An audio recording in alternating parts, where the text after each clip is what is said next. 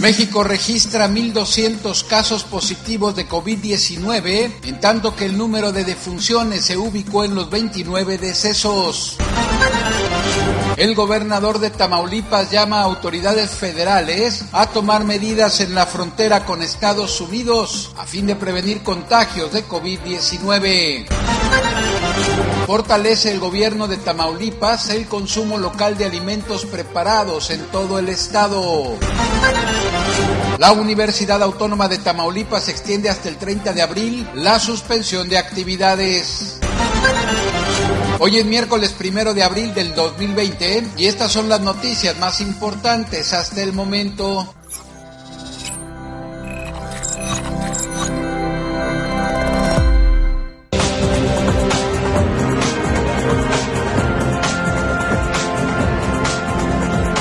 Sigue avanzando el número de personas que han dado positivo al coronavirus, al sumar hasta este martes 1.200 casos positivos, en tanto que el número de defunciones se ubicó en los 29 decesos, mientras que también avanza el número de personas sospechosas de estar contagiadas, al ubicarse en 3.511 personas en todo el país. Lamentablemente han fallecido 29 enfermos de COVID-19, pero el 4% de quienes se habían contagiado ya se recuperaron.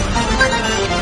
El gobernador Francisco García Cabeza de Vaca llamó a la Secretaría de Relaciones Exteriores, a la Secretaría de Gobernación y al Instituto Nacional de Migración para tomar medidas en la frontera con Estados Unidos y con los migrantes connacionales y extranjeros estacionados en ella, a fin de prevenir posibles contagios del COVID-19, luego de que la Organización Mundial de la Salud declarara al país vecino epicentro de la pandemia. El mandatario solicitó a la Federación que implemente restricciones en la frontera entre México y Estados Unidos aplicadas a los viajes no esenciales desde el país vecino hacia el nuestro para evitar la propagación del virus, informó García Cabeza de Vaca que en la frontera tamaulipeca se encuentran más de 2.500 migrantes con nacionales extranjeros asistidos en albergues y campamentos quienes están a la espera de cruzar hacia Estados Unidos o que han sido repatriados para fortalecer el consumo local de alimentos preparados en todo el estado ante la pandemia provocada por el COVID-19, el gobierno de Tamaulipas dispuso una página web que contiene el contacto de más de 850 restaurantes y negocios con servicio a domicilio. El objetivo principal del proyecto denominado a domicilio es que los establecimientos sigan operando y no pierdan ventas por la ausencia de consumidores en las calles a consecuencia de las recomendaciones emitidas para privilegiar la sana distancia entre la población.